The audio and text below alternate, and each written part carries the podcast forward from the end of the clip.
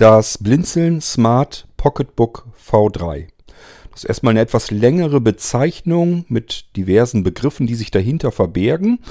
Ja, da haben wir erstmal das Wort Smart. Das heißt, wir haben es hier wohl mit einem Gerät von Blinzeln zu tun, das kompatibel ist zu allen anderen Smart-Geräten, was nichts anderes bedeutet als ich kann es irgendwie in Gruppen schalten. Es ist Multi-Room-Audio-fähig. Ich kann Medien wiedergeben. Ich kann aber auch Medien im Netzwerk bereitstellen und kann von einem Gerät auch eben die anderen Geräte natürlich wieder bedienen und so weiter und so fort. Das macht erstmal so dieses Smart Receiving System aus, das ich euch hier bei Blinzeln im Irgendwasser Podcast auch schon gezeigt habe. Dann haben wir als nächsten Begriff Pocketbook im Namen.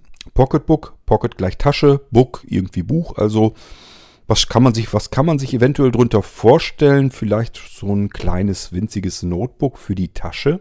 Und genau das ist es auch. Es ist also ein wunderschöner, kleiner, herrlicher Reisebegleiter.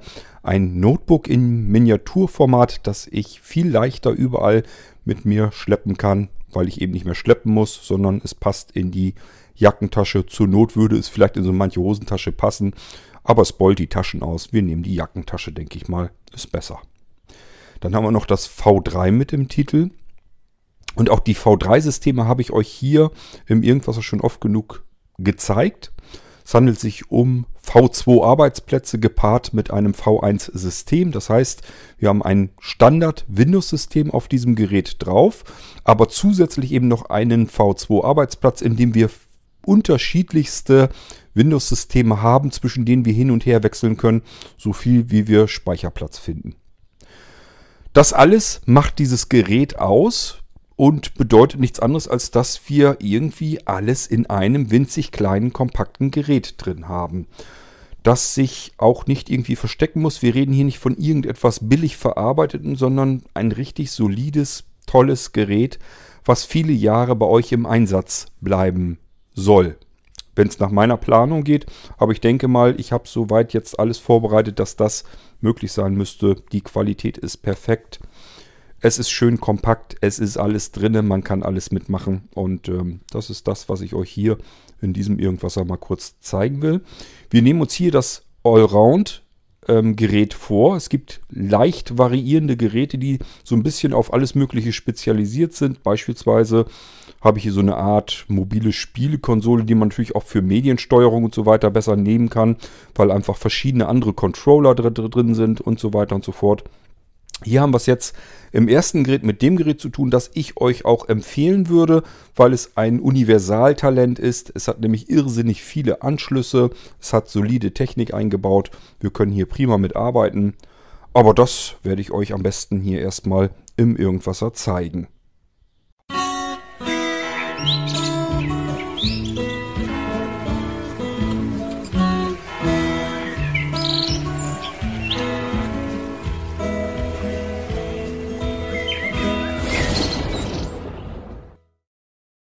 Die Geräte sind noch ganz neu, auch ganz neu am Markt. Die sind nämlich erst im Dezember vom Hersteller in Shenzhen, das ist in China, fertig geworden. Und die habe ich dann eben Ende Januar, Anfang Februar hierher geordert. Habe sie mir angeschaut und habe gedacht, boah, sind das coole Geräte. Das, sind, das ist die Technik, die ich gerne bei Blinzeln hätte. Die Qualität, die ich gerne bei Blinzeln hätte. Worauf ich meine vielschichtige und langfristige Arbeit eben darauf unterbringen kann, ohne jetzt ständig Gefahr laufen zu müssen, dass ihr mir alle Nase lang sagt, hier ist irgendwas kaputt, mach mal wieder ganz. Und äh, dann ist meine ganze Arbeit mit futsch. Ich brauche solide, ordentliche, richtig gute Verarbeitung und Technik, leistungsfähig und ähm, dann macht das auch Spaß, darauf zu arbeiten und euch das Ganze als komplett Angebot sozusagen an die Hand zu geben. Solide, gute Technik, kostet leider eine ganze Menge Geld. Diese Geräte sind kein Schnäppchen, ist nichts Billiges. Allerdings, wenn man die Teile dann wirklich in die Hand nimmt zum ersten Mal, merkt man auch, warum die so teuer sind. Das ist wirklich richtig gute, solide Technik. Macht Spaß, allein schon vom reinen haptischen her. Das ist richtig was ordentliches. Ich will euch hier jetzt erstmal nur den Allrounder zeigen. Das ist das Gerät, was ich euch auch empfehlen würde für die Reise, weil das am meisten Anschlüsse hat, weil es die komfortabelste Tastatur hat, ohne Schnickschnack. Da kann man wunderbar prima mitarbeiten. Zunächst einmal kommen wir mal auf den Teil, den das Ding als Pocketbook eigentlich zur Verfügung stellen soll. Pocketbook, ja, kann man sich vorstellen, irgendwie was mit Taschenbuch. Gemeint ist natürlich ein Notebook im Miniaturformat. Der Bildschirm hat 6 Zoll und ist hauchdünn, dünner als ein iPhone. Allerdings ähm, gehört ja noch eine ganze Menge dazu. Wir haben ja nur den aufgeklappten Bildschirm, der so dünn ist. Der Bildschirm ist eine extra Anfertigung von Sharp ähm, mit einer extrem hohen Auflösung und einer gewaltigen PPI-Zahl. Das Ding wurde extra hergestellt hierfür und ähm, kann 24 Zoll Monitore angeblich toppen. Also rein von der Auflösung her, von der PPI-Zahl her, von der Detaildichte. Wer also noch was gucken kann, hat da durchaus was von. Ist ein herrlicher, brillanter Bildschirm. Habe ich auch tatsächlich mit meinem bisschen Sehrest sofort bemerkt. Das Ding ist wirklich gestochen scharf und klein, obwohl ich gar nicht mehr richtig gestochen scharf gucken kann. Also ich habe aber zumindest bemerkt, wenn schon Bildschirm, dann sowas, das macht nochmal echt einiges her. Das ist ungefähr die Güteklasse, die wir auch in so einem Hochklasse-Smartphone haben. Also wenn ihr den Bildschirm vom iPhone her kennt oder so ein, ich denke mal, so ein Samsung Galaxy. Ich habe die neuen Generationen, habe ich natürlich auch noch nicht gesehen, aber ich denke mal, das ist so ungefähr die gleiche Klasse. Übrigens auch vom Glas, das verbaut wird, denn hier finden wir Gorilla Glass 4, aktuelle äh, Generation Gorilla Glass. Die sind dafür bekannt, dass sie extrem kratz- und bruchfestes Glas herstellen und dahinter verbirgt sich sozusagen das ganze Display. Hauchdünn das Ganze. Wir können es aufklappen, merken sofort die Scharniere. Das ist alles ordentlich und anständig. Da leiert sicherlich so schnell nichts aus. Und es kann auch so schnell nichts kaputt brechen, ausreißen, was auch immer. Wir haben es nicht mit einem Billiggerät zu tun, sowohl vom Preis her nicht als auch von der Verarbeitung nicht. So ein bisschen erinnert es mich so ein bisschen an die alten Nokia Communicator Zeiten. Die waren ja auch verhältnismäßig gut verarbeitet. Ich würde sogar sagen, dass das, was ich hier in der Hand habe, jetzt noch viel besser verarbeitet ist. Ähm, aber schon damals fand ich das total klasse, ein kleines Reisegerät mitzuhaben, mit dem ich schon mal eine ganze Menge erledigen kann, eine ganze Menge arbeiten kann. Das kann ich mit diesem Gerät hier auch, allerdings natürlich noch viel umfangreicher, noch viel mehr, denn wir haben es hier mit einem Windows 10 64-Bit Pro auf dem Ding zu tun. Und das ist nur das V1-System. Es gibt nämlich noch einen V2-Arbeitsplatz dazu. Auch dort findet ein Windows 10 Pro 64-Bit äh, seinen Platz. Und das benutzen wir in diesem Fall am besten als Wartungssystem. Zu den V3-Systemen kommen wir vielleicht gleich noch. Ich habe mir gedacht, den Allrounder, den ertasten wir uns erstmal, ähm, damit ich euch so ein bisschen schon mal zeigen kann, wie muss man sich das vorstellen, wo ist was, wo sitzt was. Vielleicht könnt ihr es euch ein bisschen besser vorstellen, wenn ich das Ding hier jetzt abtaste und euch einfach beschreibe, was ich hier ertasten kann. Nehmen wir mal oben den Deckel. Ich habe das Gerät jetzt also wieder zusammengeklappt und oben der Deckel, der hat hinten so einen, so einen, so einen kleinen Puckel. Und das ist nichts anderes als das Scharnier. Das ist nämlich extra nochmal so eingefasst damit das schön stabil alles ist und auch Stöße und so weiter ab kann. Übrigens, diese Geräte sind so aufgebaut, dass sie für den Industriestandard geeignet sind. Der Hersteller hat sich also gedacht, wir möchten mit diesem Allround-Modell auf jeden Fall so viele Einsatzzwecke wie möglich mit abdecken. Und äh, da gehört auch die Industrie dazu. Das merken wir auch gleich an den Anschlüssen. Das ist nämlich was sehr Untypisches, nämlich hier drin.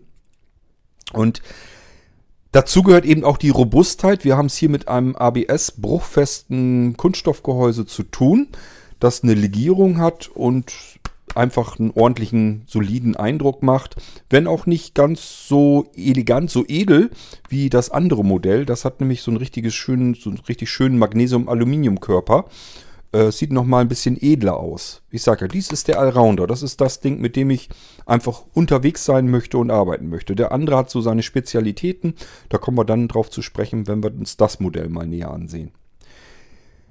Bevor ich es jetzt aufklappe, gehen wir mal einfach die Seiten entlang. Und zwar, wenn ich das Gerät vor mir so hinstelle, äh, dass die Schmalseite, die vordere Schmalseite zu mir herzeigend ist, dann merke ich, ganz vorne links ist eine Buchse die macht da auch am meisten Sinn, äh, weil das eben zu mir nach vorne zeigt. Das ist für Kopfhörer, Mikrofone.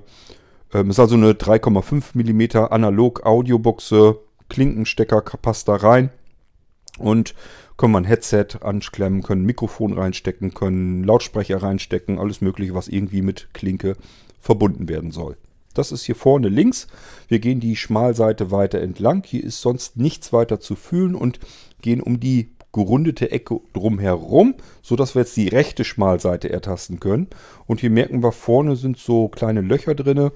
Da sitzt der rechte Lautsprecher drin. Und die Lautsprecher sind bei den Dingern auch gar nicht so übel. Die sind laut und deutlich, von der Qualität her auch anständig. Also für die Winzigkeit dieses Gerätes ist das schon wirklich eine erstaunliche Geschichte, die sie hier eingebaut haben. Generell, das ganze Gerät, wenn man das in der Hand hat und mal also abtastet und so weiter, man hat an keiner einzigen Stelle irgendwie das Gefühl, der Hersteller hat versucht, hier so ein bisschen Geld zu sparen. Er hat sich ins Zeug gelegt und alles reingestopft und reingesteckt, was es an aktueller Technik gibt, was man da so reinstecken kann in solch einen Winzling. Und äh, somit haben wir hier eigentlich so ein bisschen Business-Qualität im Miniaturformat. Das mag ich sehr gerne. Denn gerade so sehbehinderte Blinde, die sagen sich, Bildschirm habe ich eh nichts von. Mir geht es mehr darum, dass ich unterwegs ein kleines Gerät habe, wo alles drauf ist, was ich so benutze. Mein geliebtes Windows-System mit meinen Hilfsmitteln drauf, mit meiner Software drauf. Naja, und wenn der Cord das noch so eingerichtet hat, dass ich das Teil auch noch zum Fernsehen gucken nehmen kann, zum Radio hören, zum Podcast hören und viele, viele, viele andere Dinge auch noch, umso besser. Gut, wir gehen der rechten Seite noch weiter auf die Spur. Wir haben jetzt also erstmal so gemerkt, wo der ähm, Lautsprecher der rechte verbaut ist. Ähm, ich merke hier jetzt so jetzt auch nichts weiter, sodass wir nochmal auf der linken Seite die Schmalseite entlang gehen. Das machen wir deswegen, weil die hintere Seite die spannendste Seite ist. Die nehmen wir zuletzt vor. Und dann haben wir hier auch wieder so kleine Löcher drin. Da ist eben der linke Stereo-Lautsprecher drin verbaut.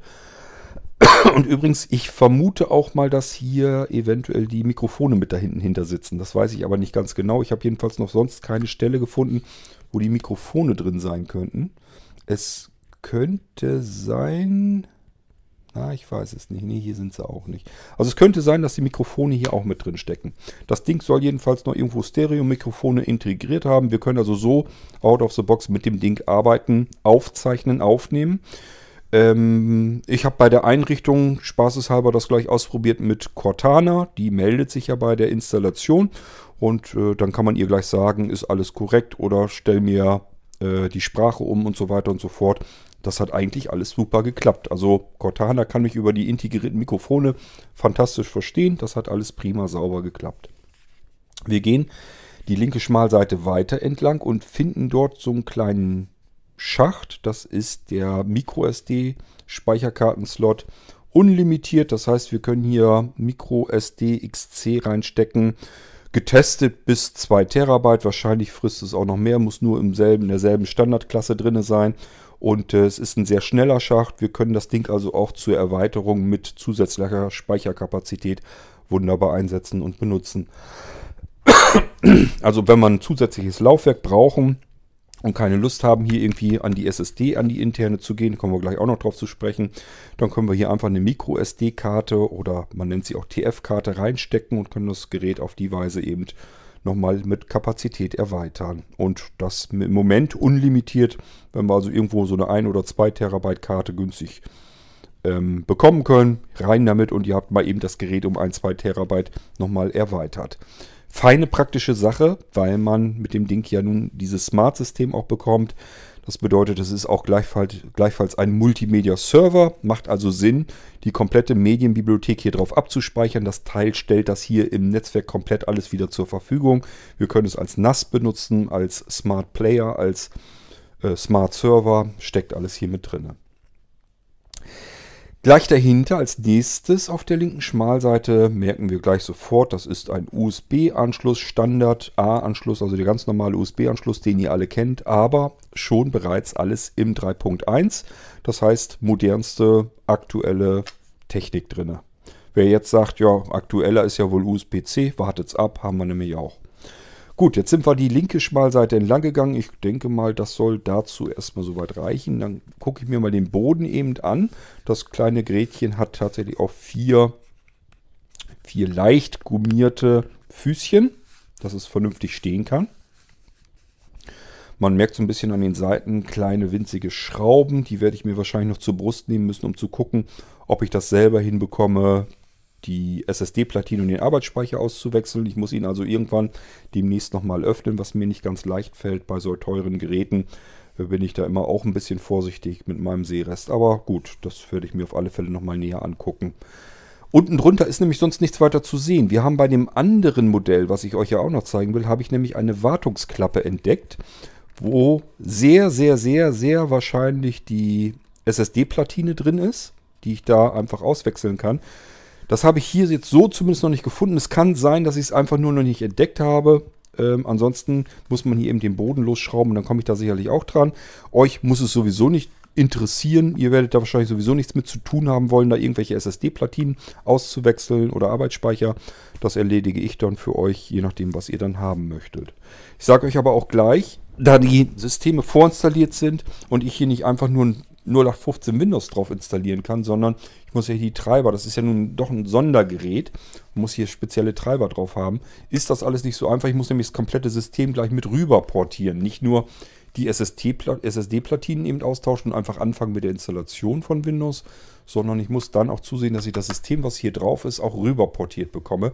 Macht alles ein bisschen viel Arbeit und deswegen werden die Geräte, die vom Standard abweichen, natürlich auch ein bisschen teurer sein. Da bin ich einfach länger mit beschäftigt. Kommen wir jetzt mal, ich drehe jetzt mal den Popo, den, die hintere Schmalseite zu mir her von dem Gerät. So, und dann fangen wir auch wieder von links nach rechts an. Wir merken ganz links in der Ecke erstmal so ein kleines Löchli. Da könnte man meinen, na nü, haben wir nochmal einen 3,5er Anschluss. So ungefähr könnte das nämlich hinkommen. Nein, soweit wie ich das beurteilen kann, und ich bin mir da fast sicher, sind das einfach nur Schraublöcher. Wir haben nämlich als nächstes führen wir nämlich einen Anschluss mit vielen Stiften. Das ist ein RS232-Anschluss, sprich serieller Anschluss. Ist das nicht klasse? Wir können hier serielle Geräte anschließen. Ich sagte euch ja schon, der Hersteller möchte hier dieses Gerät möglichst weit einsetzen können. Ähm, will das Ding auch als Industriegerät mit an den Markt bringen. Und in der Industrie braucht man diese RS232-Schnittstelle nämlich, den seriellen Anschluss. Und das kommt uns auch zugute. Denn wenn ihr jetzt noch irgendwie sagt, oh, ich habe eine alte Breilzeile, die funktioniert über seriellen Anschluss, ja, wunderbar. Hier anklemmen, könnt ihr sogar richtig schön fest montieren, weil hier ist nicht einfach nur, dass man es reinstecken kann, hier sind eben diese Schraublöcher drin, dass ich es fest mit dem Gerät verbinden kann. Wunderbar, vorbildlich, so will man es haben. Wenn ihr was habt mit altem seriellen Anschluss, ran damit und ihr könnt damit arbeiten. Gehen wir mal ein Stückchen weiter. Jetzt merken wir, hier ist irgendwie so ein Schlitz, fühlt sich so ein bisschen an wie USB, ist aber kein USB, ist HDMI und zwar auch hier neuester Standard 2.0. Wir können hier ganz schnelles HDMI drüber schicken und das bedeutet, dieses Gerät hier ist 4K-tauglich. Wir können hier extrem ultra hochauflösendes Material, Inhalte auf Bildschirme drauf schicken, die das unterstützen. Ähm, das Teil hier kann das also alles. Daneben haben wir einen weiteren USB 3.1 Anschluss und daneben haben wir nochmal einen USB 3.1 Anschluss und daneben haben wir nochmal einen USB 3.1 Anschluss, allerdings dann nicht in Normalformat, so wie ihr es kennt, den normalen Standard USB Anschluss, sondern hier daneben haben wir USB-C der USB-C, der hier drin ist, der taugt nicht nur dazu, um verschiedenste Geräte hier mit anzuschließen und hier zu verbinden, sondern der geht auch in die andere Richtung. Wir laden hierüber auch das Gerät auf. Natürlich ist alles dabei, was ihr benötigt, um das Gerät aufzuladen. Die Geräte sind schnellladefähig nach PD 2.0 Standard, was nichts anderes bedeutet als ganz leer. Wir schließen das Ding an per USB-C ans Netzteil und der Akku ist innerhalb von circa 45 Minuten zumindest schon mal 50% gefüllt. Die restlichen 50% kommen dann anschließend nach. Das ist so das, was diese PD2-Norm wohl ungefähr erfüllen muss. Sie muss irgendwie die Hälfte in unter einer Stunde oder sowas schaffen, keine Ahnung. Ähm, und man denkt ja erstmal, ja, wenn ich mein Smartphone anklemme, dann kriege ich das auch hin. Ja, das liegt zum einen daran, weil die modernen Smartphones das eben auch können, aber es ist kein Standard. Und zum Zweiten, man muss auch mal berücksichtigen, was hier an Akkukapazität drin ist. Denn hier haben wir viel mehr Akkukapazität drin. Die, da ist viel mehr zu laden. Insofern, wenn man das erstmal berücksichtigt, hier ist sozusagen euer Smartphone locker dreimal drin, die Akkukapazität, die, äh, Kapazität, die ihr in eurem iPhone drin habt. Die ist hier locker dreimal drin. Und trotzdem haben wir es in 45 Minuten geladen. Jetzt stellt euch mal drei iPhones auf, die ihr nacheinander auf 50% laden sollt. Ja, dann wisst ihr ungefähr, wie lange das dauert. Und dann könnt ihr das nämlich erst in richtige Relation setzen. Und das ist dann schon beachtlich, wenn die Dinger hier in so kurzer Zeit auf 50% geladen sind. Was nichts anderes bedeutet als, wir können circa 3, 4, 5 Stunden erstmal wieder arbeiten mit dem Ding. Denn wenn der Akku vollgeladen ist, dann hält er aus zwischen, je nach Arbeitsweise, zwischen 6 bis zu 10 Stunden. So, USB-C sind wir mit durch, gehen ein Stückchen weiter und da merken wir, was ist denn das? Hat das Ding denn tatsächlich noch eine LAN-Buchse? Ja, die haben wir hier auch dran und drin. Ist natürlich Gigabit-LAN. Ganz klar, ich habe euch versprochen, der Hersteller hat hier nirgendwo dran gespart. Es ist alles vom Feinsten. Hier ist eine Gigabyte, Gigabit-LAN-Buchse dran. Wir haben also hier den, auch hier den aktuell schnellsten Standard im Konsumerbereich und äh, können damit wunderbar arbeiten. Das ist so die Heckpartie. Das Gerät kommt zu euch mit einer Art Kombination aus Dockingstation, Kartenleser, USB-Hub, DVD-Brenner. Also es kommt so ein kleines Kästchen noch dazu. Und dieses kleine Kästchen schließt ihr hier, wenn ihr mögt, per USB-C an. Wenn, das, wenn also euer Pocketbook nicht geladen wird, wird, dann könnt ihr das äh, Zusatzgerät hier per USB-C anklemmen und habt dann drinne einen DVD-RW-Brenner, Multiformat-Brenner, frisst alles. Äh, zwei weitere USB 3.1 Anschlüsse hat das Ding dann noch. Die kommen also zu diesen ohnehin schon. Ähm, wie viel haben wir jetzt überhaupt? Das war HDMI. Hier haben wir drei drei normale USB 3.1 Anschlüsse, zwei kommen noch dazu. Dann habt ihr fünf USB-Anschlüsse an solch einem winzigen Gerät. Das ist total irre. Wünscht man sich an manch anderem kleinen Computer jedenfalls.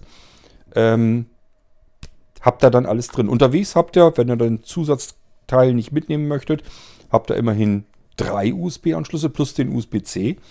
Und wenn ihr das Teil noch zusätzlich anschließt, habt ihr nochmal zwei Stück dazu. Also ist schon total irre. Wie gesagt, DVD-Brenner ist damit dann dran und äh, in dem Teil ist auch noch ein Multiformat-Kartenleser auch noch mit drin. Und alles nur durch Anschluss hier an USB-C, den wir normalerweise für sonst erstmal so nichts weiter benötigen würden. So, jetzt gibt es die nächsten, die so ein bisschen mitdenken und sagen, Moment mal, wenn hier per USB-C geladen wird und ich will jetzt aber DVDs brennen oder ich möchte Speicherkarten nutzen oder aber ich möchte den USB-Hub noch benutzen, kann ich dann ja nicht, weil ich ja das Gerät, das Zubehörgerät abziehen muss, um mein Pocketbook laden zu können. Ist nicht schlimm, weil das Zusatzgerät, das Zubehör hat einen zusätzlichen Stecker dran und der ist nämlich USB 3.1 Standard A-Format. Das heißt einfach aus USB-C rausziehen, Lade USB-C-Kabel hier reinstecken und das Zubehör packen wir wieder an USB 3.1 ran. Nicht, dass wir uns falsch verstehen, ich rede hier nicht von einem Kartenleser und einem DVD-Brenner und einem USB-Hub, was ihr alles drei irgendwie anklemmen müsst, sondern das ist alles in einem winzigen kleinen Kästchen drin. Da ist kein bisschen, kein Zentimeter Luft drin verschwendet, genauso wenig wie hier in dem Pocketbook. Ähm, und somit könnt ihr die einfach miteinander verkabeln. Alles hat Strom genug. Ihr habt Anschlüsse ohne Ende, ihr habt einen zusätzlichen Kartenleser drin, zusätzlich zu dem TF-Kartenslot, den ich euch hier ja auch schon vorgestellt habe und äh, nochmal zwei USB-Anschlüsse dazu. Also eine richtig schöne, tolle Sache, finde ich jedenfalls. So, jetzt sind wir die Anschlüsse erstmal soweit alle durch. Das ist ja schon mal, haben wir schon mal ein bisschen was geschafft. Ich würde mal sagen, ich klappe das Ding jetzt einfach mal auf und dann gucken wir uns mal an, wie es sich von innen so anfühlt. Wir haben ein hauchdünnes Display, erinnert mich so ein bisschen an iPod Touch Display von der Dünne her. Ist also sehr, sehr dünn das Display. Ähm, allerdings trotzdem sehr groß, hat 6 Zoll. Äh, ja, reicht also völlig aus, um sehend darauf arbeiten zu können vernünftig. Ähm, ist Gorilla Glas 4, hatte ich glaube ich schon erwähnt, bedeutet kratzfest, stoßfest, bruchfest. Klar, wenn man einen Hammer draufhaut, kriegt man es auch kaputt, keine Frage aber es kann zumindest erstmal eine ganze Menge ab. Ich sage ja, Industriestandard, das ist nochmal eine andere Geschichte. Wenn ich Geräte in der Industrie anbieten möchte, dann muss ich mir was überlegen, wie ich Geräte anständig verarbeitet, robust und langlebig bekomme. Kein Industrie ähm, kann es sich leisten, sich Geräte irgendwo hinzustellen oder anzuklemmen, die irgendwie nicht im Dauereinsatz laufen können, die schnell kaputt gehen oder die irgendwie empfindlich sind, die schnell kaputt gehen können. Hoppla, ich habe es nebenbei mit angeschmissen. Das wollte ich jetzt gar nicht, weil ich gar keine Zeit habe, das jetzt einzurichten. Na gut, wir warten mal eben ab. Vielleicht fängt ja Cortana noch an, hier mit uns zu sammeln. Ich hoffe mal nicht. Ihr werdet dann auch merken, die Dinger kommen natürlich voreingestellt in Englisch, was wir nicht gebrauchen können. Muss ich mich immer erst alles drum kümmern, dass das wieder in deutsche Sprache gehört. Aber gut. Ich hoffe, dass Cortana gleich hier nicht anfängt zu quatschen. Aber das sehen wir dann. Also es ist gerade das Setup hier drauf losgegangen, weil ich das Gerät erstmals angeschmissen habe. Das wollte ich eigentlich nicht. Wir versuchen uns mal nicht weiter stören zu lassen, was mir nicht so leicht fällt. Aha, jetzt kommt er an mit der Sprachauswahl. Aber zumindest merke ich jetzt noch nichts bei Cortana, dass die irgendwas will. Gut, dann lässt uns wenigstens zufrieden, wir können weiterarbeiten. Prima. Ähm, also ich bin beeindruckt, wenn ich jetzt den Bildschirm schon wieder sehe, ich bin wirklich beeindruckt. Ich habe ja nun wirklich nur einen minimalen Sehrest. Aber dieses Display ist wirklich für mich genauso gut einsehbar, als wenn ich jetzt so ein iPhone-Display habe. Und das ist nicht normal, das ist nicht Standard. Wenn ich mir normales Notebook vornehme, habe ich immer das Gefühl, als wenn das irgendwie so ganz leicht verschmiert, verwischt ist. Ich kann das gar nicht richtig beschreiben. Äh, man merkt also wirklich, das ist wirklich von der Displayqualität her echt 1A. Nun gut. Ähm, gehen wir das Ganze mal auch hier wieder tastend ab. Am Bildschirm, ich fühle mal eben so ein bisschen den Bildschirm entlang. Aber nö, da merke ich jetzt so nichts weiter drauf. Nö. Also ich kann hier so nichts weiter ertasten. Das ist jetzt erstmal nichts Ungewöhnliches hier. Ähm, hier ist also kein Knopf mehr oder sonst irgendetwas. Das Display ist einfach nur Display. Okay, wissen wir das auch schon mal. Wir haben, wie, wie gehen wir am besten vor? Ich würde mal aussagen, wieder von links nach rechts und dann von oben nach unten auch gleichfalls. Also ich fange links oben an. Da sind, upsa, Tasten, wo ich euch leider nicht sagen kann, wofür die gut sind. Das liegt daran, weil ich da mit meiner Vergrößerung nicht ganz dran gekommen bin. Und äh, deswegen, ich kann euch das im Moment noch nicht so ganz genau sagen.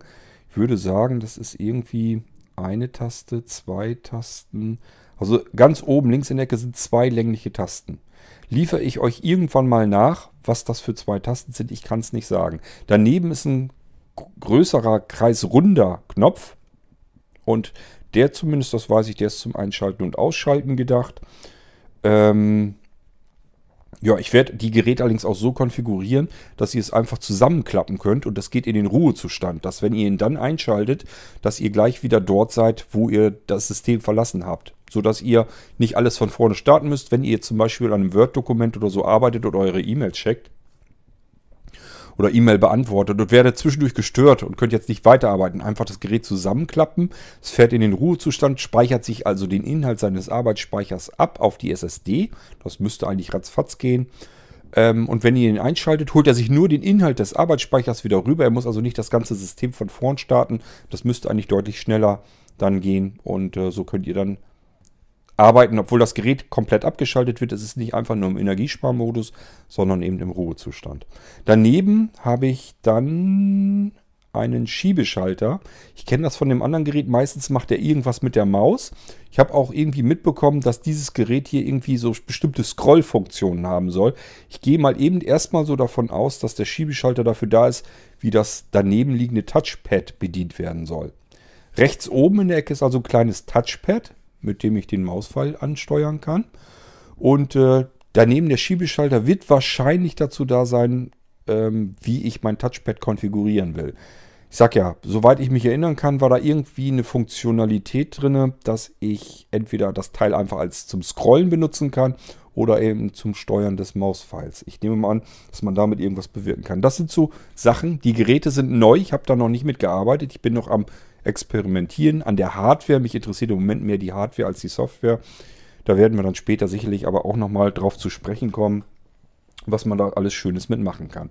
So, jetzt sind wir soweit im oberen Bereich erstmal durch. Jetzt geht es nämlich mit der Tastatur weiter.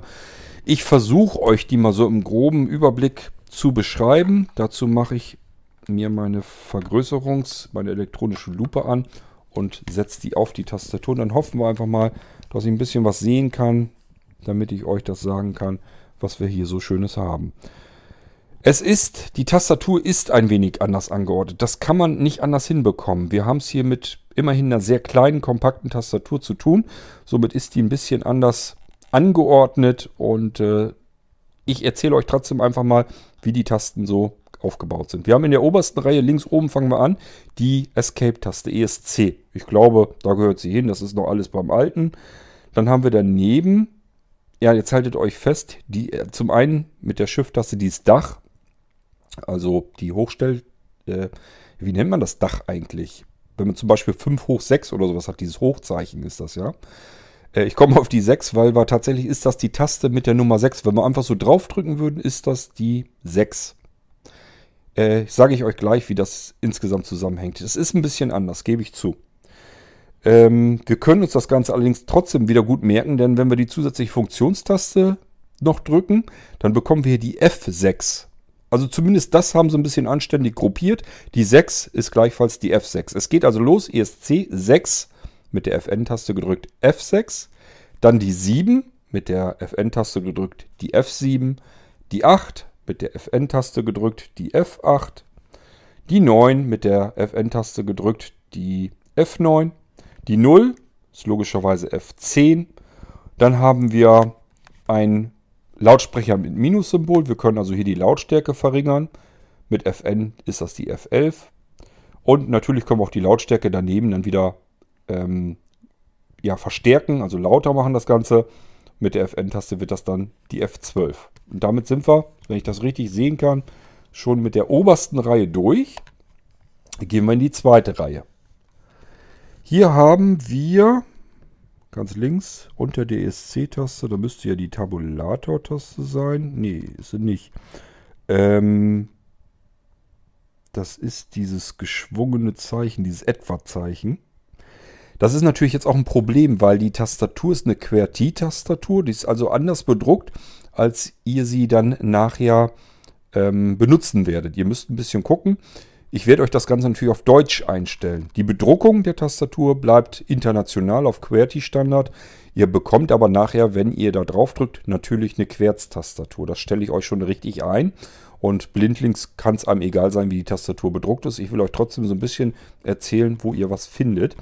Wir nehmen die nächste Taste, das ist die 1 und F1, die 2, F2, die 3, F3, die 4, F4, die 5, F5 ähm, jetzt würde ich ja sagen, ach nee, die F6 war logischerweise weiter oben. Gut, daneben haben wir so, ja, Minuszeichen und sowas. Ich weiß nicht, ob das dann so da bleibt, das glaube ich gar nicht mal. Minus und ein Unterstrich und äh, Plus und Gleichheitszeichen sind dann daneben. Äh, daneben kommt das Touchpad noch zum Vorschein und dann sind wir die zweite Reihe eigentlich auch schon durchgegangen.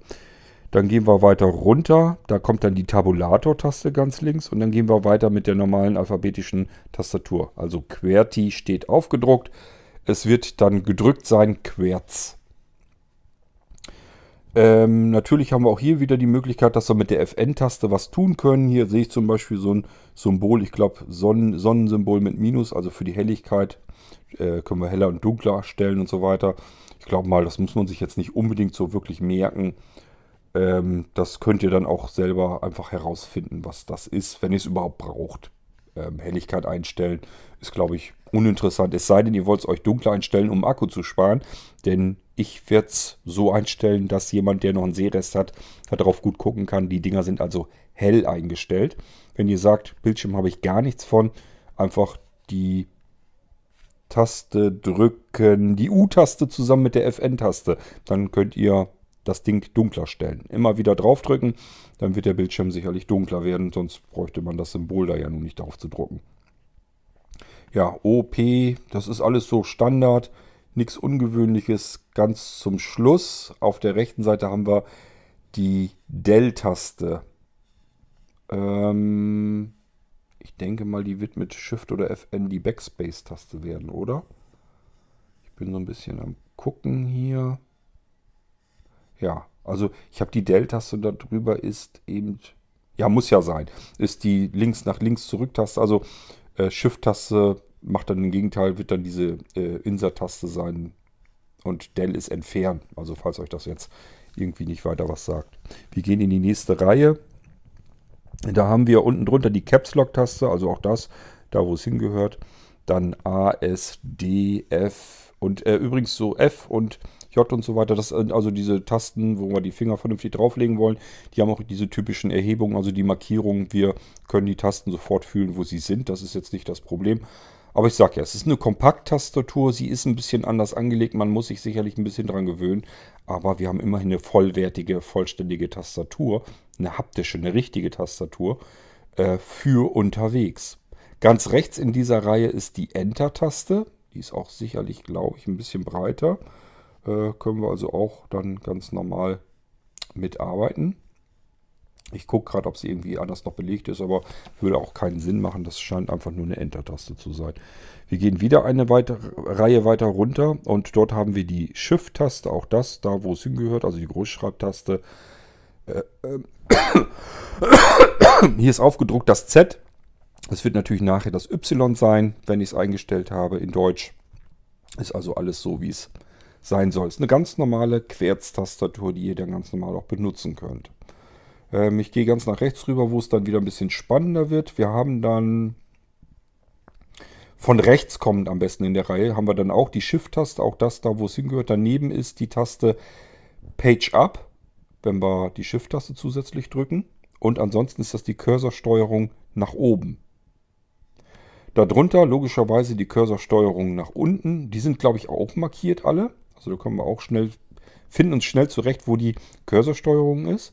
Und links daneben ist dann äh, Home mit Shift gedrückt, beziehungsweise Cursorsteuerung nach links. Und rechts daneben, neben der Down-Taste, ist dann nochmal End, beziehungsweise dann auch Cursorsteuerung 1 nach rechts. Ist also zumindest das, was das angeht, ist das alles relativ ordentlich logisch aufgebaut. Das ist alles soweit okay, wie ich das beurteilen kann. So, die unterste Reihe müssen wir auch noch. Die ist meistens auch ein bisschen interessanter. Wir haben ganz links die Control-Taste, zu Deutsch STRG, wenn euch das mehr was sagt. Daneben haben wir die FN-Taste, die ist ja wichtig, um die Funktionstasten beispielsweise auszulösen oder andere Funktionen auszulösen. Daneben haben wir die Windows-Taste und daneben die Alt-Taste. Dann kommt die längliche äh, Leertaste, ist auch alles so, wie es sein soll, alles beim Alten. Dann haben wir, ja, das Symbol kenne ich allerdings nicht. Das ist ein ganz seltsames Symbol. Ich nehme mal an, dass das aber die Kontextmenü-Taste ist. Das ist so ein unterer Strich, von dem so verschiedene Striche nach oben weggehen im Kreis. Ich weiß nicht, was das sein soll, kann ich euch nicht sagen. Aber ich gehe mal davon aus, dass irgendwie die Tabulator-Taste ist.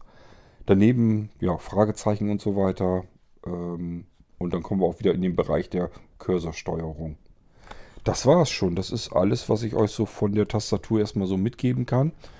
Ähm, und wir können da eigentlich wunderbar mitarbeiten. Es ist, wie gesagt, es ist ein bisschen anders angeordnet. Man wird sich sicherlich so ein bisschen dran gewöhnen müssen. Ist jetzt nicht so, dass ihr euch da vorsetzt wie an eine normale Standardtastatur. Aber ich glaube oder bin eigentlich fest davon überzeugt, das ist jetzt nichts, was irgendwie so eine Hürde ist, dass man da nicht mit klarkommen kann. Das denke ich mal nicht. Das müsste man eigentlich ganz gut hinkriegen. Und so können wir mit diesem Gerät unterwegs wunderbar arbeiten. Äh, ich werde es natürlich auch so einrichten, wie Blinzeln Computer das im Allgemeinen so können, dass ihr auch euch per VNC hier draufschalten könnt, also von einem Smartphone aus, von einem anderen Computer aus, von einem ähm, Tablet aus. Spielt alles keine Rolle.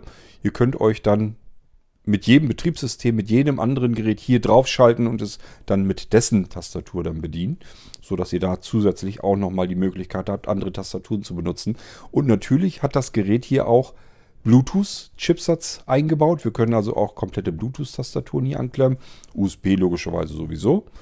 Ähm, und äh, es hat natürlich auch WLAN A10, neuester, modernster Standard. Ähm, WPA2 kann es als Verschlüsselung. Also alles ganz normal. Da können wir ganz normal mitarbeiten. Ist ein vollwertiger, vollständiger Computer. Würde man erstmal gar nicht für möglich halten in der Größenordnung. Aber das ist eben wirklich ein fantastisches Gerät. Ähm, ich sage ja, was erstmal so ein bisschen auffällt, ist qualitativ. Man hat nicht das Gefühl, ich habe hier irgendwie was Billiges in der Hand. Es ist ja auch nicht billig, es kostet ja nun auch Geld genug. Aber man merkt auch, wo das Geld hingegangen ist, dass hier was Wertiges und was Vernünftiges, was Anständiges in die Hand kommt, mit dem man arbeiten kann. Dass vielleicht auch mal ein Sturz vielleicht ab kann, denke ich mal schon. Das dürfte ihm wahrscheinlich nicht viel ausmachen. Dafür ist ja eigentlich auch mitgebaut. Und es ist eben ein Reisebegleiter. Ich kann es in die Jackeninnentasche stecken und weg ist es. Der Akku da drin, da sind zwei Akkus in Reihe geschaltet, ähm, die zusammen Richtung, also je nachdem, welche Modelle man hat, sind die ein bisschen unterschiedlich. Die sind ungefähr aber so bei, die kleineren Akkus, die waren glaube ich bei rund äh, 8000 mAh, was schon ganz gewaltig ist. Ist da normalerweise nicht drin ähm, in solchen Geräten. Ähm, und die anderen Modelle, es gibt Modelle, die haben dann rund 10.000 mAh. Das ist eine komplette Powerbank, die hier dann eingebaut ist. Und damit hält das ganze Ding hier ohne Steckdose zwischen 6 und 10 Stunden. Warum hat das so gravierende Schwankungen? Warum kann man da nicht sagen, na, so circa 6 Stunden oder circa 7 Stunden oder circa 8 Stunden? Warum solch große Differenz zwischen 6 und 10 Stunden? Das ist ja schon ein Unterschied. Das liegt daran, weil hier Technik drin ist, mobile Technik drin ist, die extrem schwanken kann. Zum einen haben wir hier einen Prozessor drin, da ist ein Intel äh, 2 plus 2 Kernprozessor drin, N4100. Der kann hochgehen. Ich meine, ich will jetzt aber auch nicht lügen, das müsst ihr euch dann aus den schriftlichen Details rausholen. Ich meine, dass er 4 mal 2,5 Gigahertz kann wenn nicht sogar zwei, äh, 4 mal 2,7 Gigahertz. Da bin ich mir nicht so ganz sicher. Das ist allerdings die Maximalleistung. Also er kann bis dahin takten. Das macht er dann, wenn wir die Leistung von ihm abfordern, wenn das gerade gebraucht wird. Wenn wir die Leistung nicht brauchen, geht er runter in den niedrigen dreistelligen Megahertz-Bereich und braucht dann im Prinzip kaum noch Akku. Das ist das Gute an der Sache. Ähm, ihr müsst mal selber darauf achten, wenn ihr mit so einem Gerät arbeitet. Ich sage ja, so bestes Beispiel ist eine Browserseite. Wenn wir einen Browser aufmachen, braucht er viel Rechenpower, um die Seite zu laden, um sie darzustellen, um irgendwelche Besonderheiten, wenn da Bewegungen und so weiter ist, das muss er ja alles irgendwie mal berechnen erstmal. Aber wenn die Seite dann erstmal geladen ist, vor uns angezeigt wird, dann hat der Prozessor eigentlich nichts mehr zu tun dann wäre es doof, ihn bei der gleichen Taktzahl zu belassen. Und das macht man eben in solchen Geräten nicht, sondern dreht, schraubt den Prozessor in dem Moment rapide runter. Und wir können uns in Ruhe die Seite hier angucken. Dafür braucht man keine Rechenleistung. Wenn wir allerdings irgendwo draufklicken auf einen Link und es muss die nächste Seite geladen werden, ja, dann brauchen wir wieder Leistung. Wir wollen ja nicht lange warten, wir wollen ja vernünftig surfen und dann geht der Prozessortakt eben wieder hoch. Und bei diesem Gerät ist das nicht so, nicht nur so, dass der Prozessor selbst das macht, sondern hier ist ein spezieller Grafikchipsatz von Intel drin, der auch, der das genauso macht. Der kann hochgehen bis, verflixt noch eins, 900 Megahertz, glaube ich. Ich meine sowas gelesen zu haben. Und runtergehen bis, ich glaube, 200 Megahertz. Bitte solche Daten, solche Angaben immer sehr vorsichtig nehmen. Ich muss euch das so aus der Erinnerung sagen und ich habe mir mal verschiedene Modelle und so weiter, die verschiedene Technik da drin angeguckt. Das kann also sein, dass es im einen Gerät mal stimmt und im anderen Gerät nicht und ich euch hier die Daten, die richtigen Daten zum falschen Gerät an äh, erzähle. Ähm, deswegen, also bei den Dingern bin ich mir nicht so ganz sicher, der Bereich, in welcher Megahertzzahl er den Grafikchipsatz taktet. Das wird euch aller höchster Wahrscheinlichkeit sowieso schnurzpiep egal sein. Ähm, die meisten unter euch, die sich für diese Geräte interessieren werden, werden wahrscheinlich sehbehindert oder blind sein. Und dann ist der Grafikchipsatz eigentlich das langweiligste an dem Teil. Audio ist dann wichtiger. Wir haben ja gesagt, wir haben vorne 3,5 mm Klinke. Da können wir ähm, auch Surround Sound rausbekommen. Allerdings ist das so bei Klinkenanschlüssen immer so eine Sache. Macht dann mehr Sinn, wenn wir richtig Klang rausholen wollen, dass wir es digital machen. Und das machen wir hinten über den HDMI-Port, der natürlich aber auch das Bild mit rausschmeißt. Also wenn wir irgendwie hier ähm, einen Beamer ranklemmen wollen oder einfach äh, einen anderen großen Bildschirm, das können wir alles mitmachen. Und die Leistung reicht dafür natürlich locker. Ich sag ja, kann 4K-Video abspielen, problemlos. Der hat nicht nur einen gesonderten Grafikchipsatz, sondern auch diesen Motion-Chipsatz, so, ein Hard so eine Hardware-Dekodierung von hochauflösenden ähm, Inhalten. Dass er das also berechnen kann, ohne dafür den Prozessor zu benutzen, der dann natürlich auch wieder extrem hochtakten würde und das würde wieder Akkuzeit verbrauchen. Das alles steckt hier drin. Das ist schon richtig Hightech, so wie man es aber auch ja haben will heutzutage. Warum wollen wir irgendwelche Geräte haben mit Technik von dazu mal? Äh, die Teile sind im Dezember auf den Markt gekommen, dann wollen wir auch aktuelle Technik drin haben. Hier ist drin eine Micro-SSD-Platine, M.2 ist der Sockel und ähm, auch hier meine ich gelesen zu haben, dass wir hier beide Typen einbauen können, die NGFF Standard haben, genauso wie die NVMe Standard. Das müsste eigentlich beides gehen. Allerdings ist NVMe Standard bei Mikroplatinen, das sind ja diese 30er und 42 mm Platinen, ähm, ist dort sehr, sehr selten noch anzutreffen. Und wenn, dann sind die auch schweineteuer. Ähm, nichtsdestotrotz macht vielleicht mal irgendwann Spaß, wenn man es nachrüsten will, aufrüsten will, umbauen will, dann kann man das alles machen und sich kostengünstig mal eben ein neues Gerät hier draus basteln, das dann vielleicht ja, nochmal mehr Speicherkapazität bekommt. Standardauslieferung so, dass ich das Gerät nicht mehr verändern muss, kommt es dann mit 128 GB SSD-Speicher zu euch und das wird ja üblicherweise auch völlig ausreichen. Ich werde euch die Dinger so einteilen, dass ihr ungefähr die Hälfte habt für das V1-System, für euer normales Windows 10 Pro da drauf. Und das zweite System nehmen wir als Datenlaufwerk mit zusätzlichem V2-Arbeitsplatz bisschen Speicherplatz brauchen wir eben auch. Wir haben da ja auch noch virtuelle Computer, wollen wir da auch noch benutzen. Von daher macht das so am meisten Sinn. Und wenn ihr sagt, das Gerät an sich fände ich ja total klasse, nur mit, dem, mit der Speicherkapazität, da komme ich ja gar nicht mit aus, dann können wir überlegen, dass wir die Dinger umbauen. Nur das wird eben teurer. Ich muss mir die Leistungen dann einkaufen, muss jemanden organisieren, der mir das umbaut. Ich weiß nicht, ob ich es selber kann. Ich werde das vielleicht noch mal probieren. Wenn ich es kann, ist es nicht ganz so schlimm. Dann muss ich da nicht zusätzlich Geld für ausgeben. Dann kann ich das machen. Aber erstmal würde ich sagen, das sind so kleine Geräte. Ich weiß nicht, ob ich mich da dran trauen soll mit meinem bisschen Seerest, was ich noch habe. Das sehen wir dann. Also man kann erstmal die Platinen austauschen. Das ist das Wichtigste. Ähm, es gibt 42 mm Platinen bis 1 Terabyte im Moment. Also 2 Terabyte habe ich jedenfalls noch nicht gesehen. Die 1 Terabyte Platinen sind allerdings sauteuer. Das ist so das Ende der Fahnenstange und das ist immer das teuerste, was man sich dann erkaufen kann, wenn man die in einer vernünftigen Qualität haben will und nicht irgendein so billiges No-Name-Zeugs haben will, was ich eben nicht hier rein haben will. Sage ich euch gleich. Äh, offen und ehrlich, ich will hier also der Hersteller hat hier schon alles gemacht, um die besten Sachen zusammenzubauen. Dann fange ich nicht an und baue die ähm, namenhaften, vernünftigen, Qualit hochqualitativen Sachen hier aus und schraubt da irgendwas Billiges rein. Das sehe ich gar nicht ein. Da kommt dann wieder eine vernünftige Platine rein. Und äh, die sind in einem 1 Terabyte Bereich im Prinzip eigentlich unnütz teuer. Da würde ich sagen, wenn ihr mehr Speicherplatz unbedingt haben müsst, dann richtet euch bitte darauf ein, dass das teurer wird. Ähm, dass das nicht eine Sache ist, wo man sagt, ja, dann ist das Gerät 50 Euro teurer und fertig, sondern das wird teurer werden. Dann kann man allerdings auch gleich eine 512er hier zum Beispiel reinstecken. Ich habe da 512 GB drin. Und ihr habt den TF-Kartenslot noch frei. Der ist, denke ich jedenfalls, über USB 3.1 auch angeklemmt intern am USB-Bus. Hat also nichts mit dem Steckplätzen zu tun. Der braucht keinen zusätzlichen USB-Platz, sondern hier geht es darum, über welchen Bus der innen drin intern kontrolliert wird. Das sind auch USB-Busse. Ähm, das wissen viele nicht. Naja, USB-Bus ist auch wieder so doppelt gemoppelt. Aber ihr wisst, was ich meine.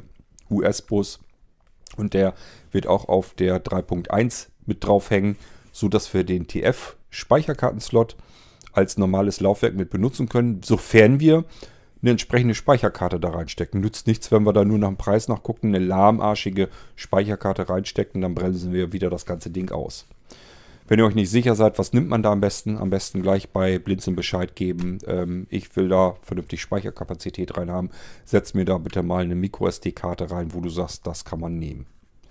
So, ähm, Arbeitsspeicher, sind wir darauf eingegangen? Ich weiß es nicht. Wenn nicht, sage ich es euch nochmal eben. Hier sind 8 GB schon fertig drin. DDR4L, also neuester Standard, im Dual-Channel-Betrieb drin.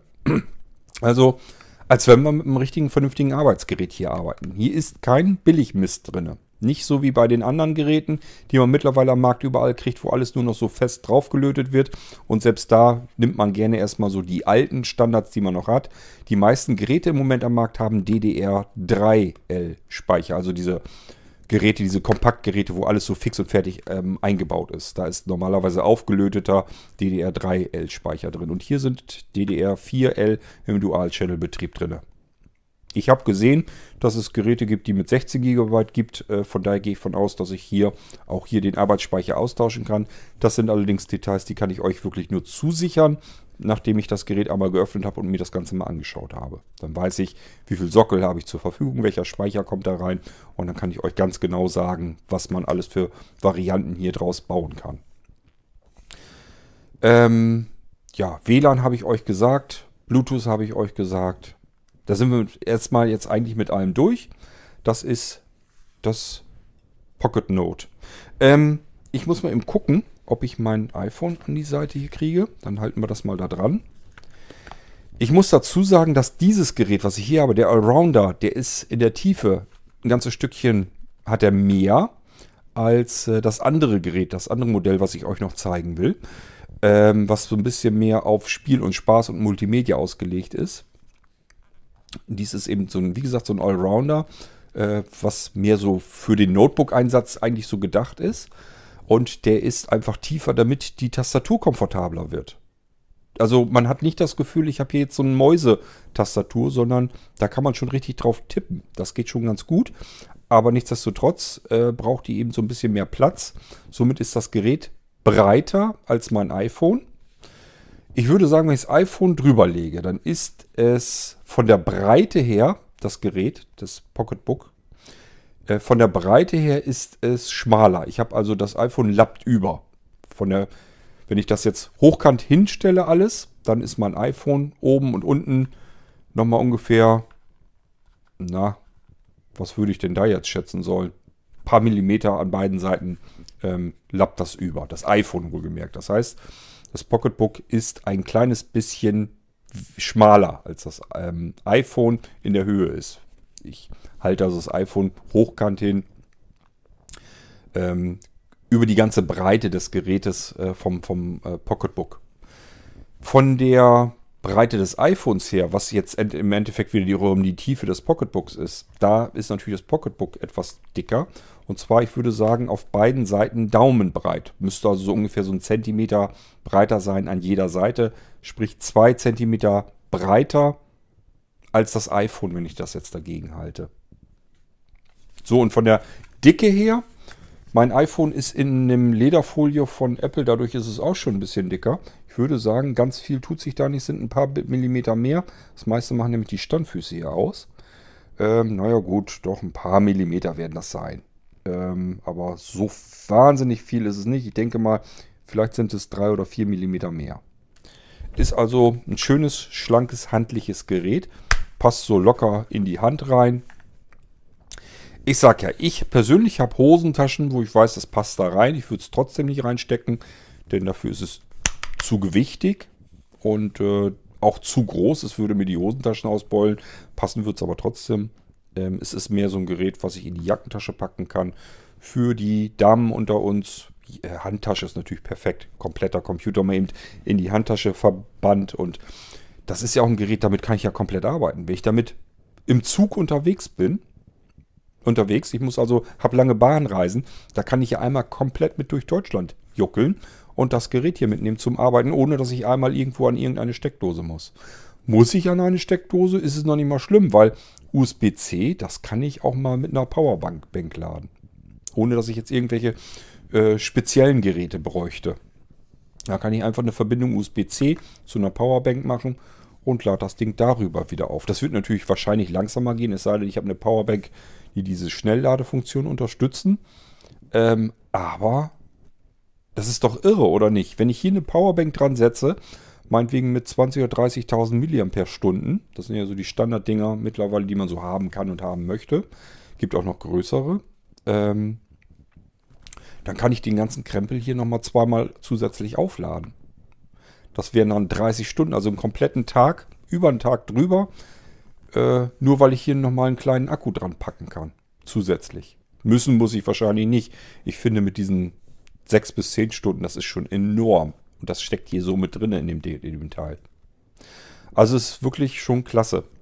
Ja, kommen wir nochmal drauf zu sprechen, was ich eigentlich mit dem Ding vorhabe. Ich sage ja, Smart Receiving System kommt hier natürlich mit drauf. Es ist ein zum restlichen Smart System vom Blinzeln komplett kompatibles System. Ich kann also dieses Gerät von einem anderen Smart Gerät aus ansteuern, was so Multimedia-Krempel angeht. Und ich kann von diesem Gerät aus hier auch jedes andere Smart Gerät vom Blinzeln ansteuern was im Netzwerk auffindbar wird.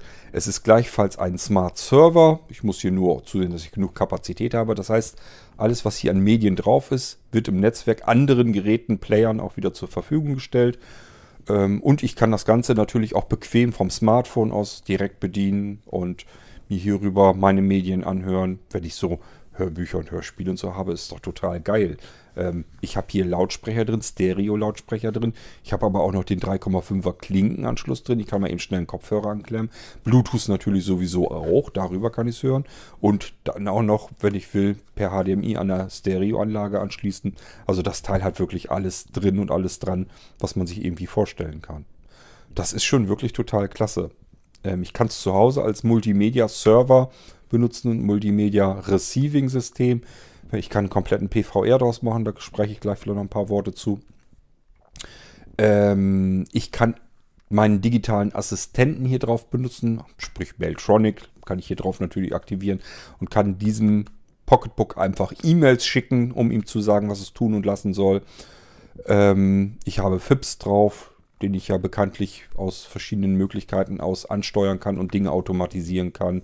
Sei es nun mit dem äh, Pocket Scan Pro beispielsweise, noch so ein kleines Teil, was wir dann in, in der Hosentasche drin haben, um das Ding hier mal eben komplett ansteuern zu können, ohne irgendwie ein Kabel dazwischen haben zu müssen. Das heißt, das Hauptgerät, das Pocketbook ist beispielsweise in der Jackentasche. Mein Pocket Scan Pro ist in der Hosentasche, ist ja noch viel kleiner, ist ja nur so ein Streichholzschächtelchen.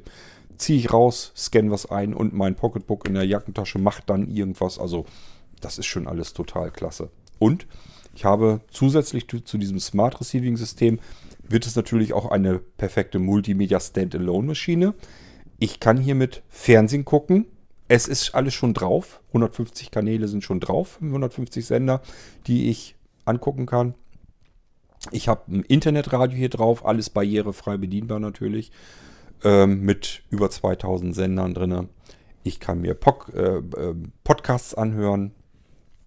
Ich habe natürlich die komplette Bücherwurmbibliothek hier, hier mit drauf. Also ich lasse mich bei dem Gerät hier nicht lumpen. Es ist teuer, keine Frage, aber es ist auch alles drin, alles dran, alles drauf, was man sich irgendwie auch nur ansatzweise vorstellen und wünschen kann.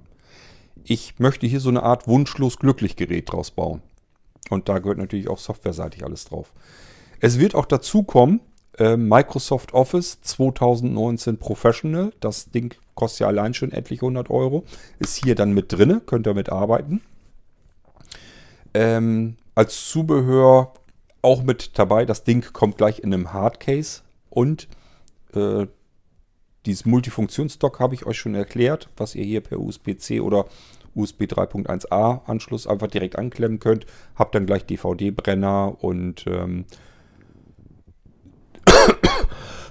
weitere USB-Anschlüsse, Kartenlesegerät und so weiter, alles gleich in einem Stückchen mit angeklemmt. Also ein Kabel rein, alles drin, was man so sich vorstellen kann. Ähm, ja, was habe ich noch vergessen? Ach ja, die, ähm, die PVR-Geschichte, da wollte ich noch mal kurz drauf eingehen. Wir können hier einen mobilen, persönlichen Videorekorder draus bauen, der auch gleichfalls PVR-Server in eurem Netzwerk und im Internet wird. Das heißt, ihr könnt das, was die Kiste hier an Live-Sendern bekommt, an Live-Programm bekommt, aber auch das, was ihr damit aufnehmt, äh, könnt ihr gleich wieder bereitstellen im Netzwerk und auch im Internet. Das sind die PVR-Erweiterungen vom Blinzeln.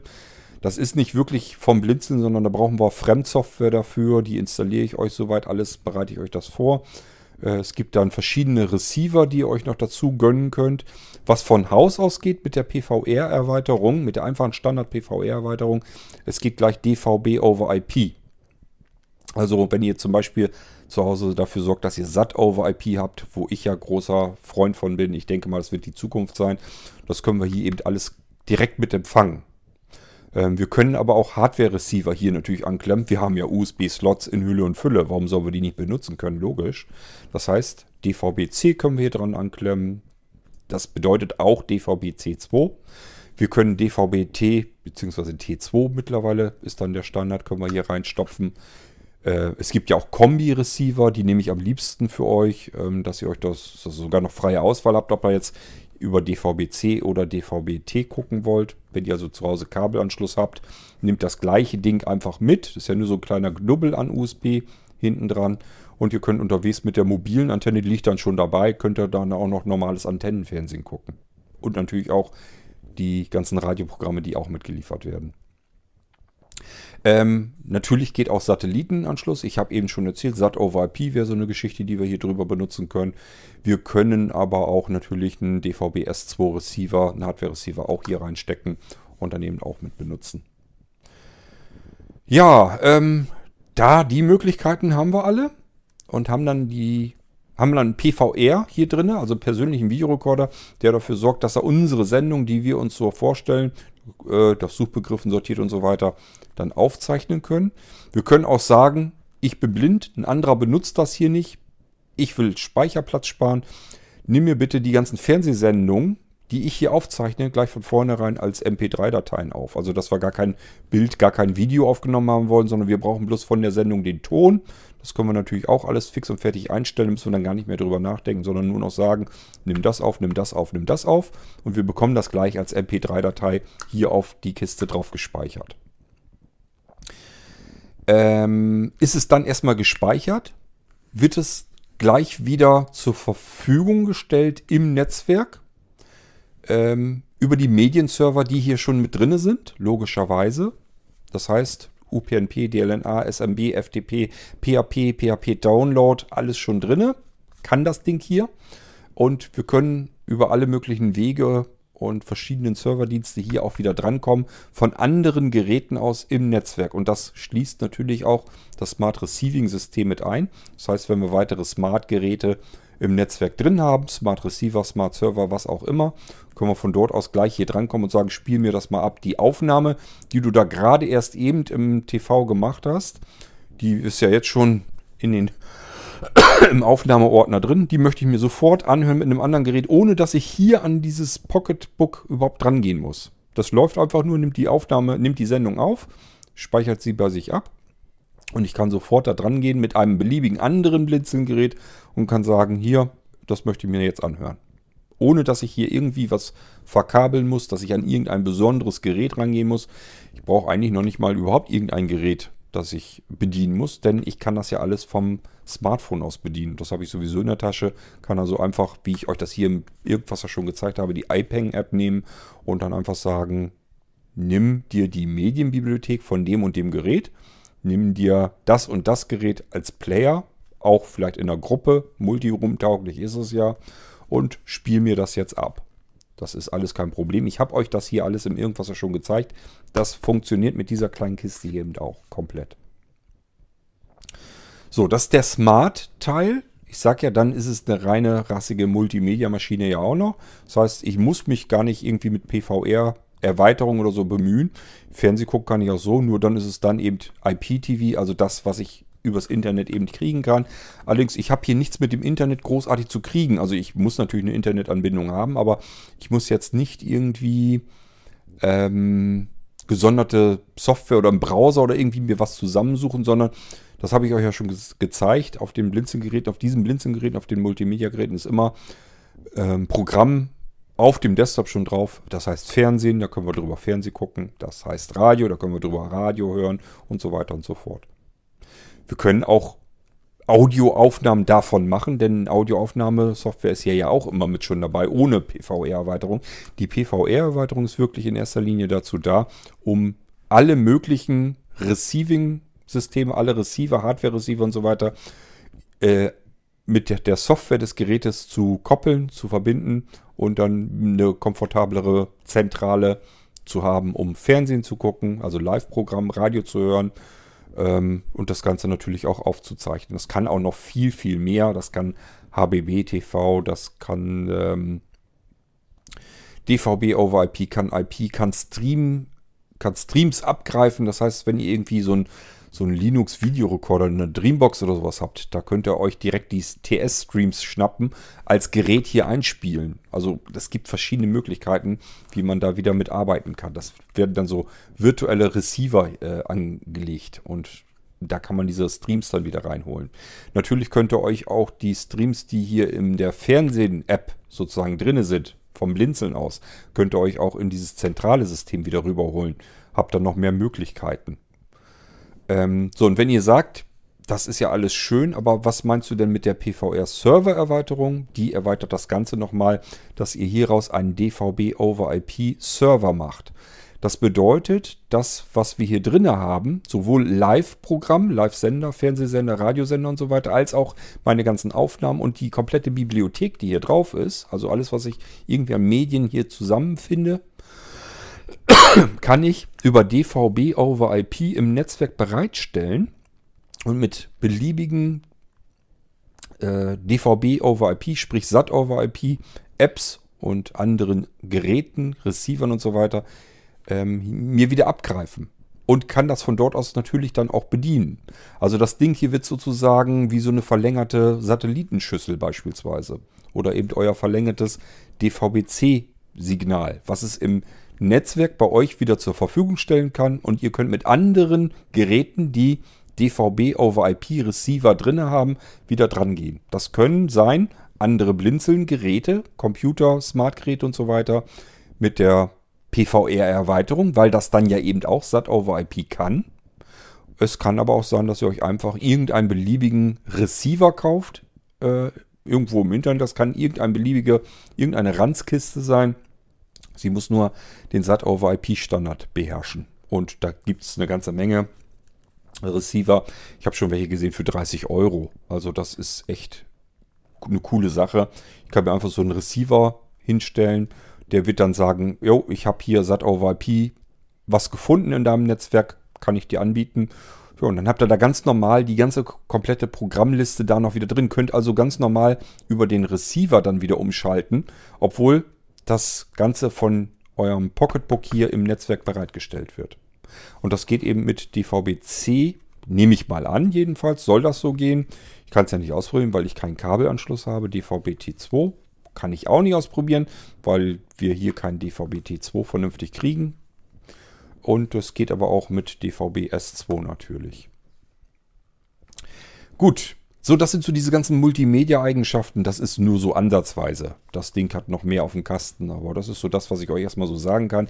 Ihr könnt hieraus einen ähm, Radio-Verteiler machen, Radioserver. Kommt eine Erweiterung dran hier und dann könnt ihr bei euch zu Hause beliebige Radios einschalten. Die können noch so alt sein. Wenn ihr noch so ein altes Nachkriegsradio von Oma geerbt habt, das wird plötzlich Multiroom-tauglich das Ding hier, der, das Pocketbook, äh, Smart Pocketbook, wird zum zentralen Sender bei euch zu Hause. Den stellt ihr euch irgendwo dorthin, wo so ein bisschen zentral steht. Und dann könnt ihr äh, in der näheren Umgebung in eurer Wohnung überall ganz normal Radios einschalten, UKW-Radios. Bringt ihn auf eine bestimmte Frequenz, die das Ding hier abstrahlt, absendet. Und könnt dann alles, was hier drüber läuft, über, euren, über euer Smart Pocketbook, könnt ihr darüber dann auch noch im Radio hören. Total irre und zwar zeitgleich. Auch das ist eine Geschichte, die haben wir im Irgendwasser schon mal ausprobiert. So ungefähr könnt ihr euch das dann auch vorstellen. Also auch da die Möglichkeiten haben wir. Was können wir noch Schönes tun? Äh, es ist ein normales Notebook im Miniaturformat. Wir können da richtig anständig mitarbeiten. Leistung hat das Ding genug. Wir haben ein komplettes Microsoft Office da drauf. Wir haben hunderte von verschiedenen Programmen schon drauf, mit denen wir direkt arbeiten können, ohne dass die Programme fest ins System installiert werden mussten. Also direkt startbare Programme, ohne das Windows hier drauf voll zu müllen. Ähm, apropos Windows, ganz klarer Fall. Wir können mit unserem V3-System hier natürlich arbeiten. Das bedeutet, wir haben hier einmal das Hauptsystem drauf. Das ist ein normales Windows 10 64 Pro als Hauptsystem V1 nenne ich das dann ja, weil ist so, wie man früher von sich her aus immer und wie alle anderen das auch noch weiterhin machen, ein Windows installiert hat. Ähm, und das ist, da ist eben auch dieses Smart Receiving System und so alles da drauf. Da können wir so ganz normal mit arbeiten. Und wenn wir jetzt irgendwie sagen, ja, so wie es jetzt ist, will ich es mal eben sichern, dann macht, nutzt ihr die Schnellsicherung auf dem Ding. Auch das alles schon im Irgendwasser gelaufen, habe ich alles, alles schon gezeigt. Äh, sind ein paar Sekunden oder einzelne Minuten jedenfalls nur, dann ist das ganze Ding hier gesichert. Und dann, wenn immer euch irgendetwas passieren sollte, dann startet ihr euren V2-Arbeitsplatz auf dem Ding hier. Und da könnt ihr unterschiedliche Windows, virtuelle Windows-Laufwerke auswählen. Und äh, voreingestellt ist einfach ein Windows 10 64-Bit Pro. Ganz normales Windows, wohlgemerkt. Äh, das nutzen wir als Wartungssystem, ist also auch Screenreader und alles schon fix und fertig drauf. Und dort finden wir auf dem Desktop eine Schnellwiederherstellung. Und siehe da, da gehen wir dann einfach drauf, wählen dann wieder unser Laufwerk aus, das wir wiederherstellen wollen. Wir können also alle möglichen Laufwerke hier drauf sichern und wiederherstellen. Sogar Laufwerke, die wir anklemmen, also per USB anschließen. Die können wir mit unserer Einklick-Schnell-Sicherung sichern und mit der Einklick-Wiederherstellung genauso schnell wiederherstellen. Geht wunderbar. Das Ding ist also gleichfalls auch nochmal äh, so eine Art Quisi-Festplatte, wenn ihr so wollt. Ein Quick-Sicherungssystem, womit wir andere Geräte also andere Laufwerke sichern können. Ähm, und natürlich, wie gesagt, auch wiederherstellen können. Wir können von unserem V2-Arbeitsplatz aus, können wir aber natürlich über die Arbeitsplatzverwaltung auch andere Windows-Systeme nutzen, uns Windows-Systeme nehmen, davon Kopien erstellen, Windows-Systeme auslagern, wenn wir sie im Moment mal nicht brauchen, Windows-Systeme wieder reinholen, wenn wir sie dann brauchen. Wir können unser laufendes V2-System, unser Windows-System auf einen Molino übertragen und mit dem Molino auf einem ganz anderen Computer dann weiterarbeiten und, und, und. Das steckt hier alles komplett drin und das ist das, was ich euch anbieten kann als ähm, Smart Pocketbook V3. Dies ist das Standard Gerät, der Allrounder, den ich euch auch dann sehr empfehlen würde, wenn ihr sowas einfach sucht. Das andere Gerät ist so für speziellere Einsatzbereiche. Da kommen wir dann drauf zu sprechen, wenn ich euch die Folge noch mache. Und ähm, somit sind wir jetzt erstmal soweit durch. Ich kann euch nur sagen, ist ein wunderschönes, ganz tolles Gerät. Ich habe mich sehr gefreut, als ich es ausgepackt habe. Das sind eigentlich Geräte, so wie ich sie bei Blinzeln haben möchte, wo ich gerne für euch auch arbeite und dort meine ganze Arbeit drauf packe, damit wir aus den Dingern was richtig Tolles draus basteln können. Und dann habt ihr so richtige Multifunktionsgeräte, die ihr wirklich für alles Mögliche hervorragend gebrauchen könnt. Und in diesem Fall perfekter Reisebegleiter. Wir müssen uns noch nicht mal im normalen Alltagsbetrieb darum kümmern, dass wir hier irgendwie noch Ladegeräte mit uns rumschleppen oder zusätzliche Akkus oder sonst irgendetwas. Hier ist alles in dem einen Teil drinne und das hält etliche Stunden durch. Da können wir ganz normal über den Tag mit rüberkommen. So, dann habe ich oft noch die Frage, ähm, kann ich da mit zehn Fingern drauf tippen? Ähm, ich denke nicht. Also dafür sind solche Geräte zu klein. Ich wüsste nicht, wie es gehen soll. Ja gut, also ich kann meine zehn Finger wohlgemerkt auf den Tasten unterbringen. Das ist jetzt nicht so das Problem. Aber ich kann mir einfach nicht vorstellen, dass man da, hupsala, das ist ja noch eingeschaltet, ähm, dass man da wirklich flott drauf tippen kann. Das glaube ich ehrlich gesagt nicht. Nicht mit zehn Fingern. Aber es ist für die Größe eine erstaunlich hervorragende Tastatur. Also das fällt schon auf, dass das eine sehr, sehr gute Tastatur ist, die sehr einen exakten Druckpunkt hat und äh, sich nicht so labberig anfühlt und so weiter. Das ist wirklich, äh, was man mit dem Ding hier auf diesem engsten Raum machen konnte, das haben sie wirklich alles rausgeholt. Ich habe nicht das Gefühl, ich habe hier nur so ein Mauseklavier und was ich nur mit den Daumen irgendwie bedienen kann, sondern ich kann hier durchaus schon vernünftig drauf tippen. Aber ich bin allerdings auch kein guter Maßstab, denn ich persönlich arbeite noch nicht mal mit normalen Standard-Notebooks gerne, selbst da mit den Tastaturen. Ich habe mir immer externe Tastatur angeklemmt, um dann darauf zu arbeiten. Und das würde ich mit dem Ding hier auch so machen, wenn ich zu Hause oder irgendwo normal arbeiten wollte. Ähm, die Tastatur, die hier so integriert ist, das ist perfekt für zwischendurch. Zu, also einfach um nichts anderes mit mir rumschleppen zu müssen. Das kann ich einfach so einpacken und kann hier normal dran arbeiten. Und ich sage ja, wenn mir irgendwie was nicht gefällt oder so, dann kann ich immer noch mit anderen Geräten hier drauf zugreifen. Ich kann mit anderen Tastaturen, ich kann mit Falltastaturen arbeiten, ich kann mit einem Tablet arbeiten und dort dessen Tastatur nehmen, ich kann mit einem anderen Computer, wenn irgendwo einer in der Nähe ist, kann ich mich hier drauf schalten und damit arbeiten. Das ist ja alles kein Problem. Und ähm, so gesehen habe ich hier eigentlich alle Möglichkeiten offen. Alles in einem winzigen, kompakten Gerät, das ich in die Jackentasche stecken kann und habe alles dabei. Ihr könnt ähm, beliebig eure Hilfsmittel hier drauf installieren. Ihr könnt mir auch Bescheid geben. Ich hätte gern ein JAWS Version bla bla bla installiert. Einfach Version mitteilen. Installiere ich euch das und ihr müsst es euch nur noch aktivieren mit eurem Schlüssel und dann habt ihr das hier auch alles schon fertig eingerichtet. Ähm, soweit ich weiß, geht ja auch immer noch, dass man Cobra nach wie vor noch installieren kann, wer das unbedingt haben möchte. Auch das wäre kein Thema. Also was so Screenreader so angeht, ich habe jeden Screenreader schon installiert. Ist jetzt nicht so, dass ihr von mir hören würdet, ähm, Virgo kenne ich nicht oder sowas. Gibt es bei mir nicht. Ich habe die alle schon in der Mache gehabt und alle installieren müssen. Und äh, ich schaue, ob ich das hinkriege. Also es funktioniert ja nicht jeder Screenreader auf dem neuesten Windows 10, aber versuchen tue ich es dann erstmal. Ganz klarer Fall. Genauso wie ihr mit allen möglichen Programmen und so weiter hier arbeiten könnt, indem ihr euch einfach sagt, ich nehme mal hier raus einen virtuellen Computer und starte den. Dann laufen auch sogar meine ältesten Programme noch, selbst wenn ihr so alte Windows-Dinger noch habt, die tun es dann auch noch hier drauf. Und das muss erstmal jemand hinkriegen so. Das muss uns erstmal jemand nachmachen auf so kleinem Gerät. So viel Leistung, so viele Möglichkeiten, so viele Einsatzbereiche. Es ist im Prinzip nur ein handliches Gerät mit ganz, ganz vielen unterschiedlichsten Einsatzzwecken. Ich kann es als Multi-Room-Audiosystem, als Server, als NAS benutzen. Ich kann da sogar notfalls PHP-Skripte drauf laufen lassen oder eine Homepage drauf laufen lassen.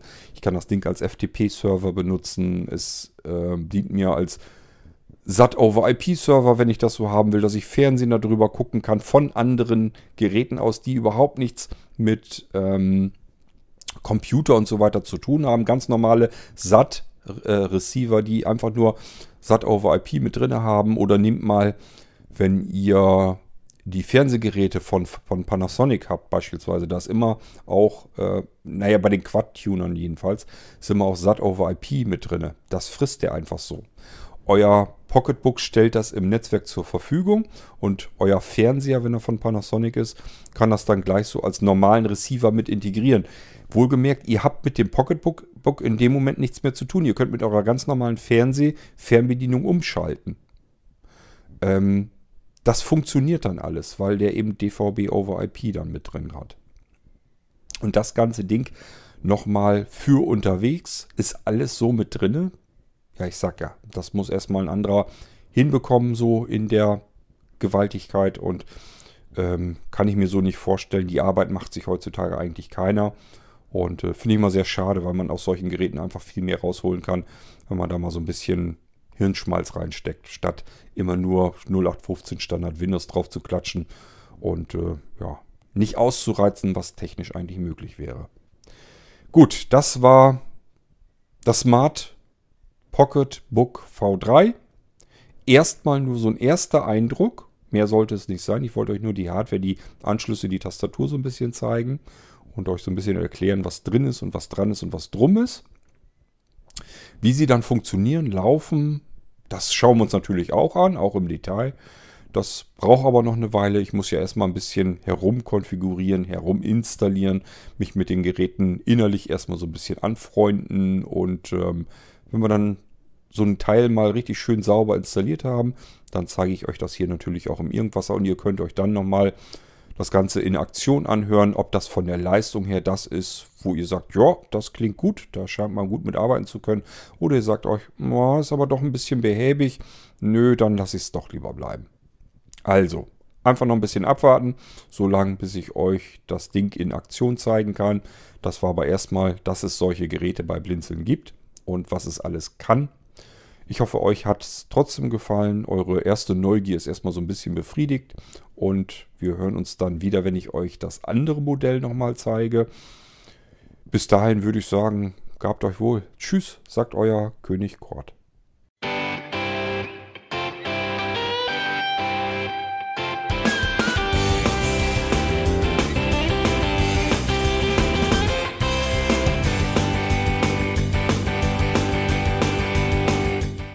Das war Irgendwasser von Blinzeln. Wenn du uns kontaktieren möchtest, dann kannst du das gerne tun per E-Mail an podcast.blinzeln.org oder über unser Kontaktformular www.blinzeln.org. Blinzeln schreibt man in unserem Fall immer mit einem D in der Mitte. Wenn du möchtest, kannst du uns sehr gerne auch einen Audiobeitrag auf unseren Podcast Anrufbeantworter sprechen. Der hat in Deutschland die Telefonnummer 05165 439 461. Und wenn du uns aus dem Ausland anrufen möchtest, dann ersetze einfach die erste 0 gegen die 0049 für Deutschland. Wir bedanken uns für dein Interesse und freuen uns schon darauf, wenn du auch beim nächsten Mal wieder mit dabei bist.